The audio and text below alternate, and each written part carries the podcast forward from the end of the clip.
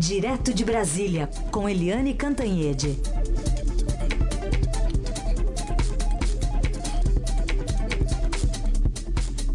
Eliane, bom dia.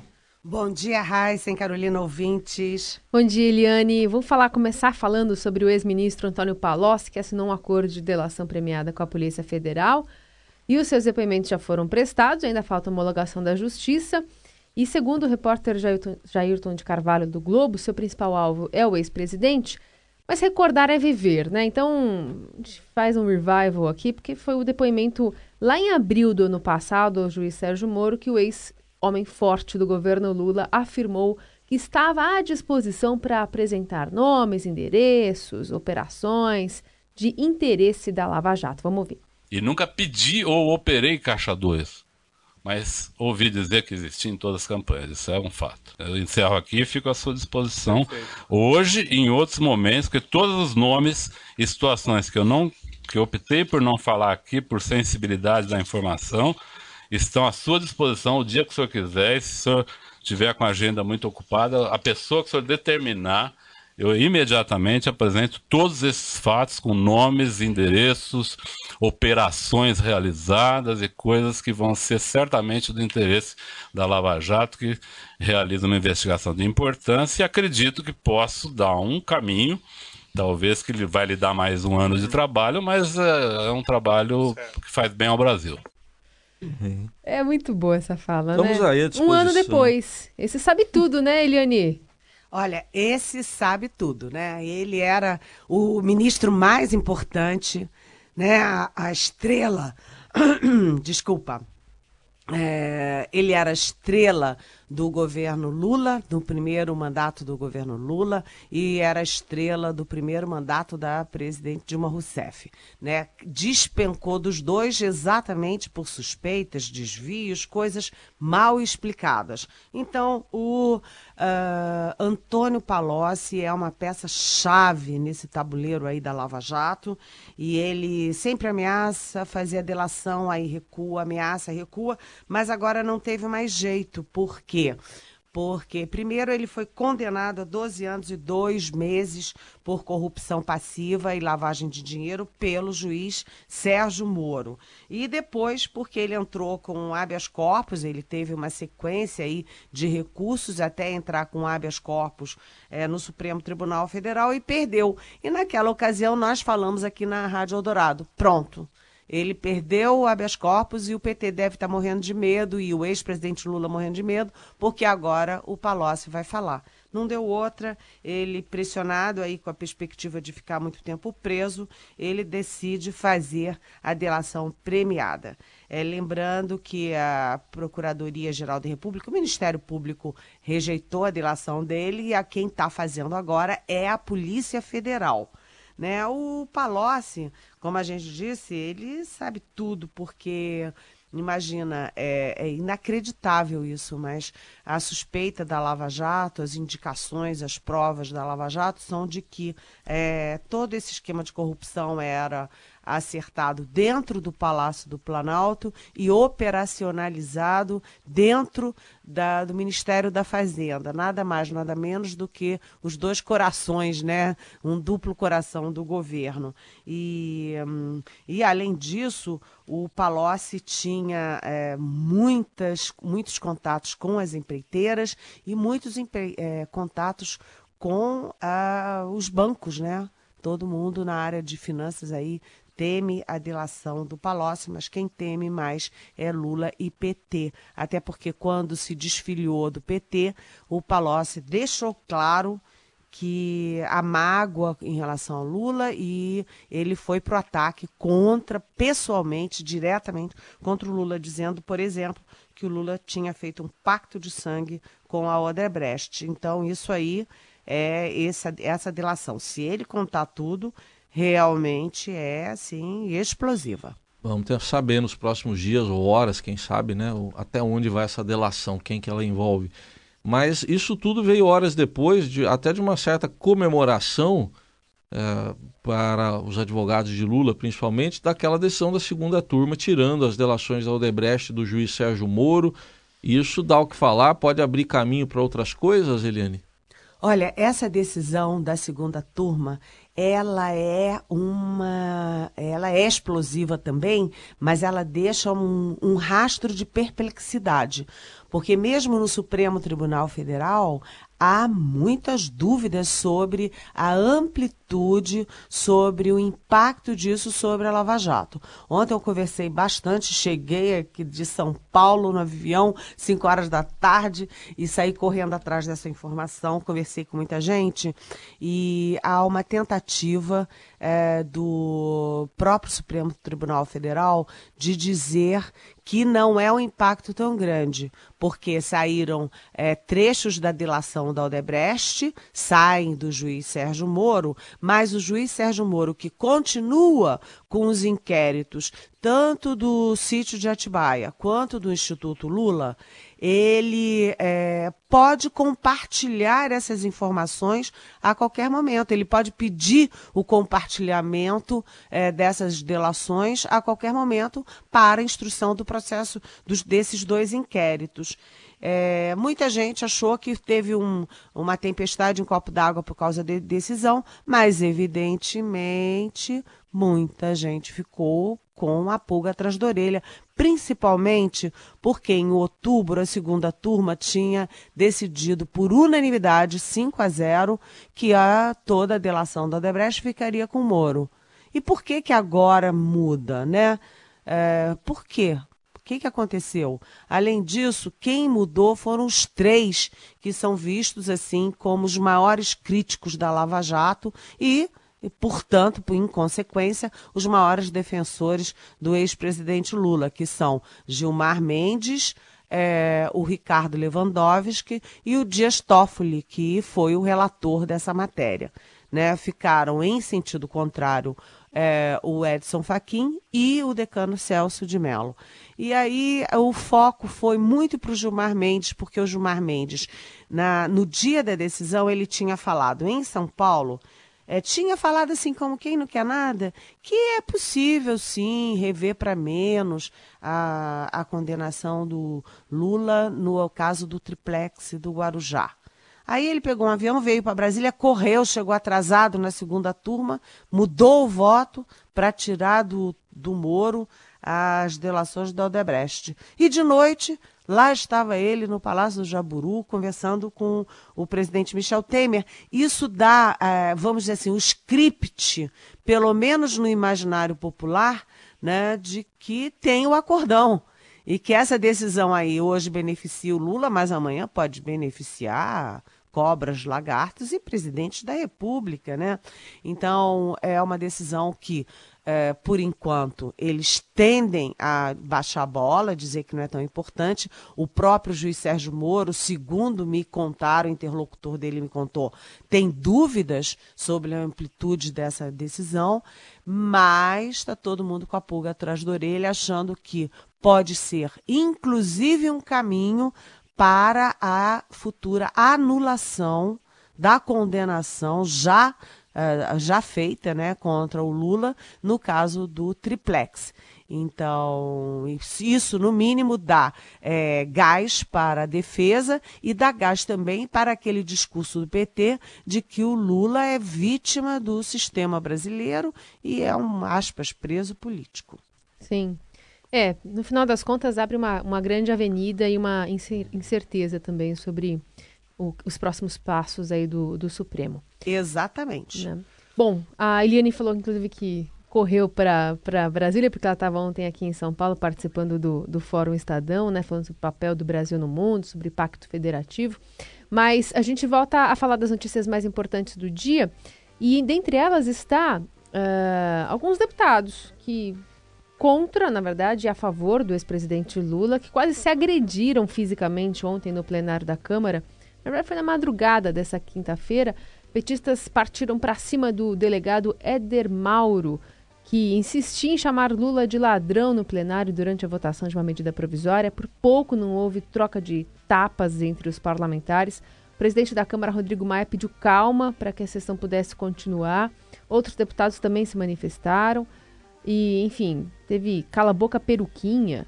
É por causa do cabelo dele, né? É. É isso? É. Deve Seria ser. um Zacarias mais curto. Deve ser. Zacarias, da, Zacarias dos Trapalhões, né? Não ia chegar a esse nível Não? de descrição, mas Não, já eu que eu você... estou tentando criar uma imagem na cabeça das pessoas. Exatamente. Só que mais provavelmente curto. Importante.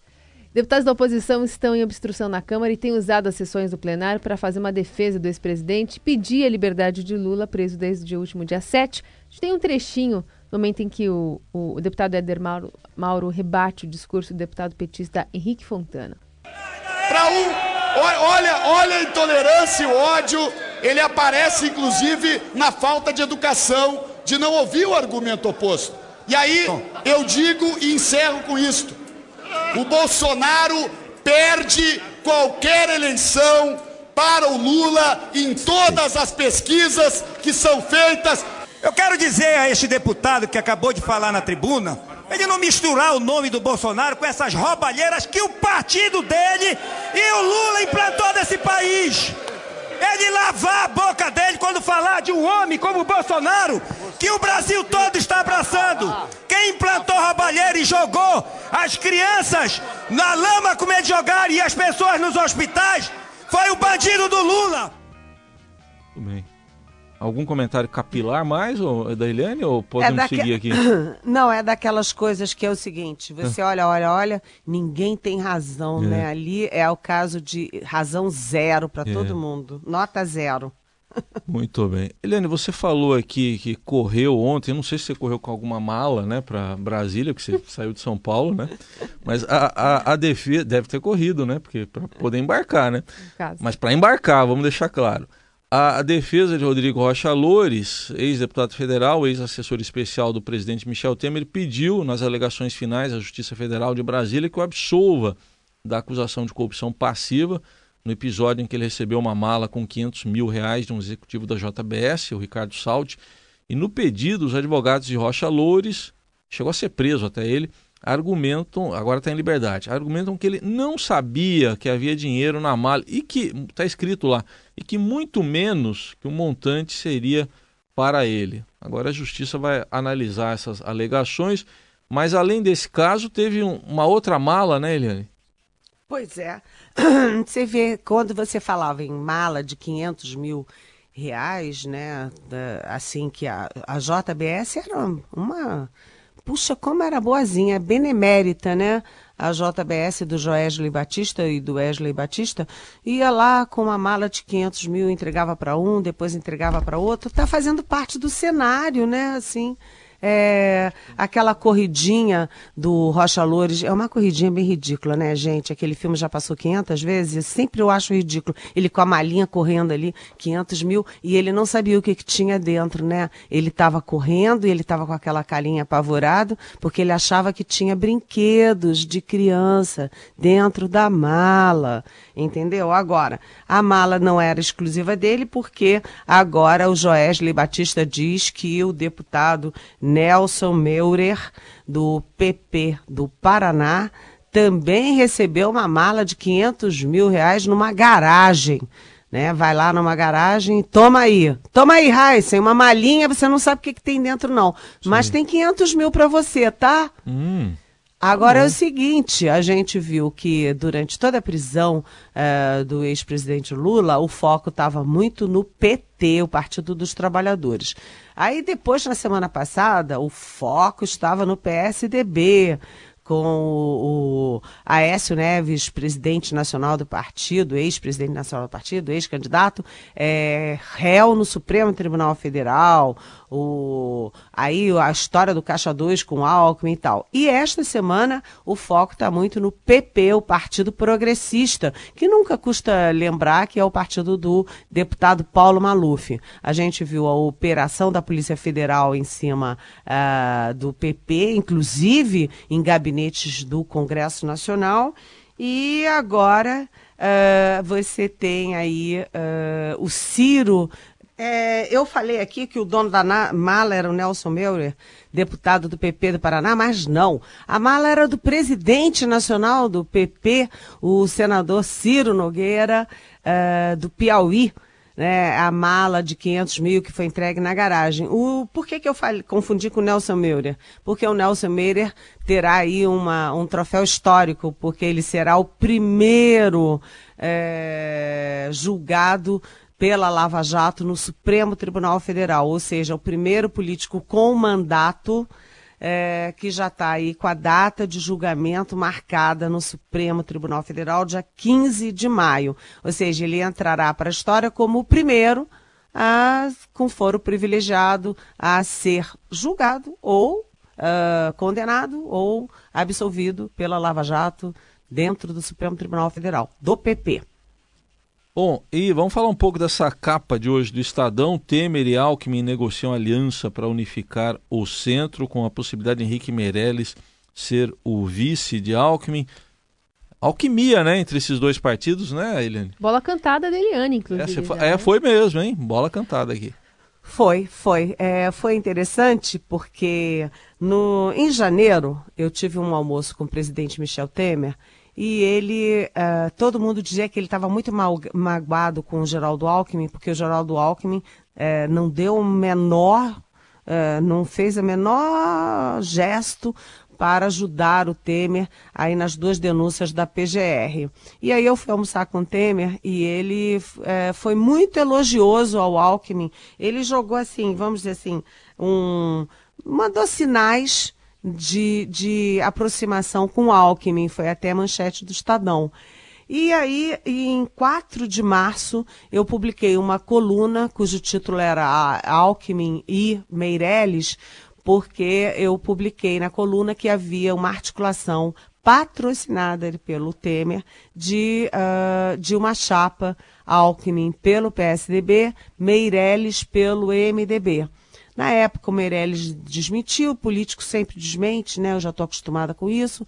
Desmentiu, ninguém deu muita bola e agora vem aqui o Pedro Venceslau, que é um excelente jornalista do Estadão, é, confirmando que agora tem aí toda uma articulação para essa chapa. Por quê? Porque o Meirelles saiu é, do Ministério da Fazenda para concorrer, mas ele está patinando em 1% das pesquisas e ele é um quadro que mostra, é, enfim, defende o legado do Temer, a recuperação da economia.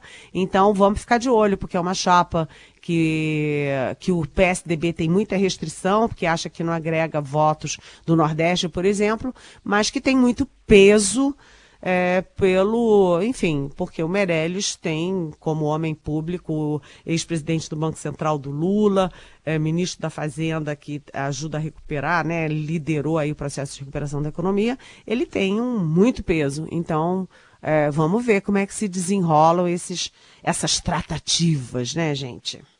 É isso aí. Bom, vamos acompanhando. Enquanto isso, a gente vai ouvindo também as perguntas dos ouvintes que mandam mensagem aqui pra gente ao longo de todo o Jornal Dourado pelo WhatsApp, por exemplo, o 994811777. Você manda mensagem também pelo Twitter, pelo Facebook da rádio. A gente faz a transmissão aqui ao vivo também na, na Roma do Estadão. Tem uma pergunta que fala sobre o Palocci. O Luan Esperandio mandou pelo Twitter essa, essa pergunta. Ele quer saber por que, aliás, por que você acha que demorou tanto tempo para celebrar esse acordo de delação premiada de, de Antônio Palocci, Eliane? Oi, Luan, bom dia, bem-vindo. Olha, ótima pergunta, excelente pergunta. Por que, que ele é um homem-chave? Por que, que ele sabe tudo? Por que, que ele sempre manda sinais de que vai falar e nunca sai essa delação? Porque o Ministério Público, por exemplo, tem uma pulga atrás da orelha com o Palocci, porque o Palocci faz que vai e não vai. Ele diz que vai contar e não conta. As delações dele, tudo que ele falou até agora, ele é contraditório, ele parece inseguro, ele parece que quer contar, mas não quer contar. Então, vamos dizer assim, ele sabe de tudo, todo mundo sabe que ele sabe de tudo, mas ele não é confiável. Agora, como a corda apertou no pescoço dele, com a recusa do Supremo em conceder o habeas corpus, quem sabe se o relato, a narrativa dele começa a fazer sentido, começa a ter lógica e começa a ser mais confiável. É uma dúvida. Tudo bem, tem mais pergunta agora, essa aí de áudio, né? Uma dúvida aí sobre essa decisão da, da segunda turma do STF em relação ao ex-presidente Lula.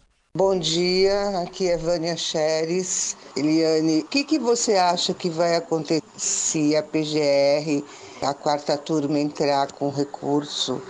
Você acha que chega ao plenário do Supremo e a gente consegue reverter essa maracutaia do trio calafrio que é Gilmar Mendes, Lewandowski e Dias Toffoli? Um bom dia e um beijo, Eliane. Tá. A Vânia falou quarta turma, na verdade segunda, mas tá valendo a pergunta, né? Muito boa pergunta, Vânia. Olha, é, todo mundo está assim muito desconfiado. O que que esse trio é, pretendeu ao tomar essa decisão, mudando uma decisão dele próprio, desse trio próprio, né, de outubro. Então há muitas é, dúvidas. Todo mundo. Eu vou até contar aqui para vocês um bastidor que teve até ministro do Supremo é, encomendando é, pareceres de seus assessores para tentar entender o alcance disso.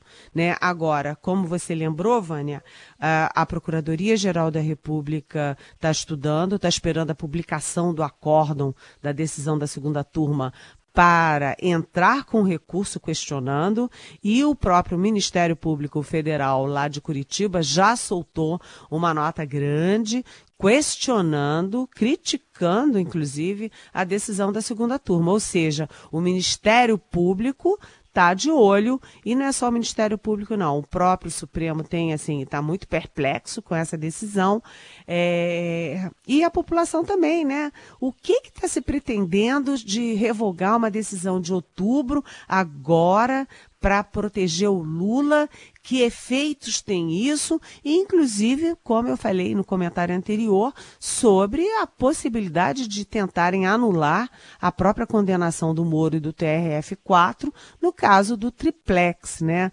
É, então, atenção, toda atenção, como você bem chama atenção aí para essa decisão da segunda turma. 9 e 29. O caminho do bem. A boa do dia. A boa do dia. O caminho do bem.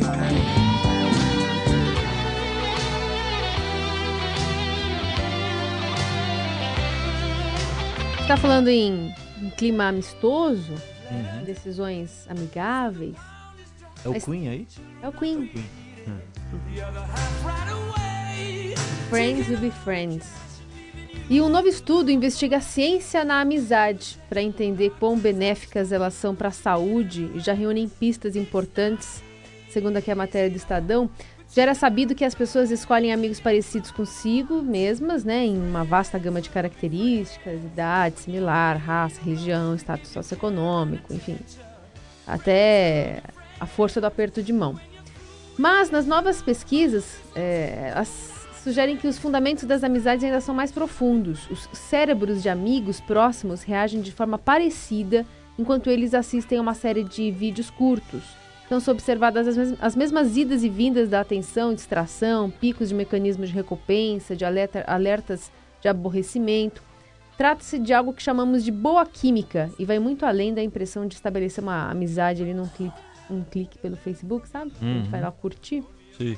Então, por trás do entusiasmo está a evidência demográfica de que a falta de amigos pode ser prejudicial e cobra um preço físico e emocional comparável ao de outros fatores de risco, como obesidade, hipertensão, falta de exercícios, tabagismo. Então, falta, agora, esse grande estudo que foi, foi realizado, existe uma comprovação de que você não ter amigos pode ser tão prejudicial à saúde quanto hipertensão, obesidade, falta de exercício. Então as ondas cerebrais são. Elas são juntas, elas juntas são... ali.